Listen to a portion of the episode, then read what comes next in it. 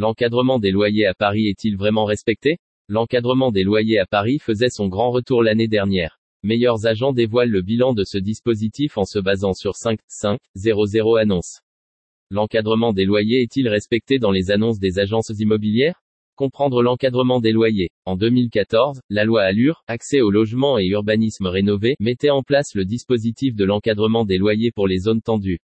La loi imposait ce dispositif à Paris, comme à Lille. Cette mesure a permis de stabiliser les prix des loyers dans la capitale pendant deux ans. Malheureusement, suite à une faille légale, elle s'éteignait.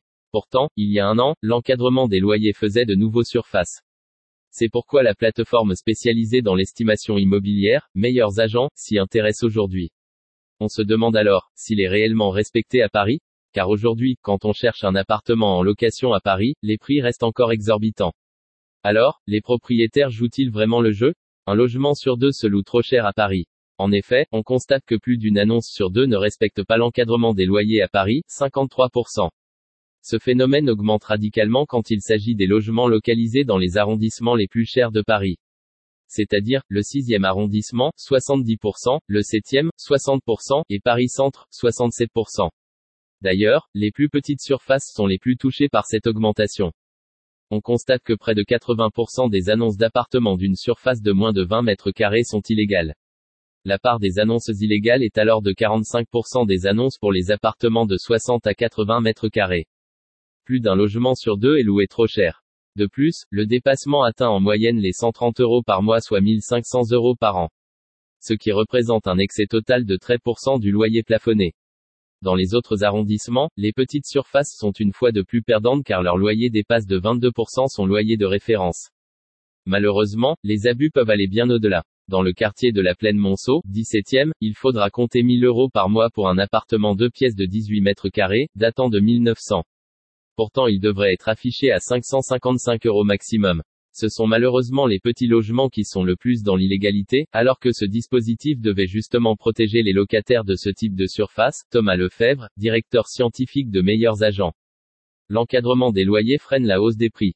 L'efficacité de l'encadrement des loyers est pourtant bien réelle. D'ailleurs, depuis sa mise en place en juillet 2019, ce dispositif freine la hausse des prix de la location.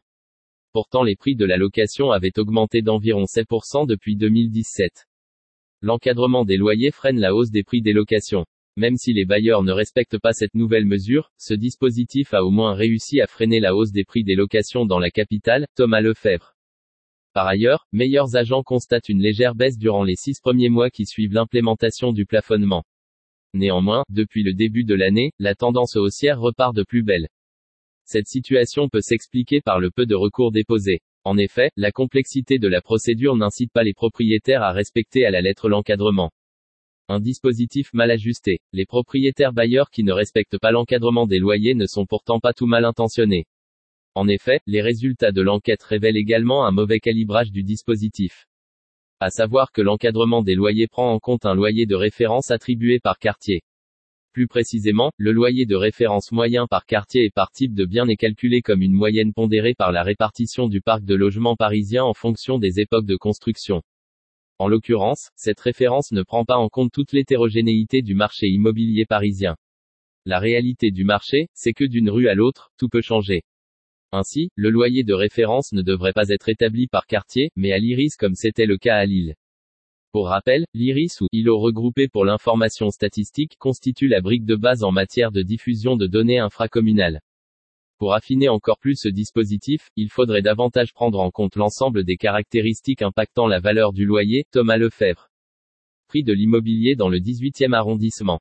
Par exemple, dans le quartier Clignancourt du 18e arrondissement parisien, le loyer de référence, 27 euros et 50 centimes pour un deux pièces datant de 1946, est le même que pour des biens très recherchés sur la place des Abbesses. Étude meilleurs agents réalisée en juin 2020 à partir des annonces de location non meublées publiées par des agences immobilières entre le 1er juillet 2019 et le 15 juin 2020, 5500 annonces, et des loyers de référence pour des biens non meublés, disponibles par quartier et type de biens à Paris en vigueur entre le 1er juillet 2019 et le 30 juin 2020.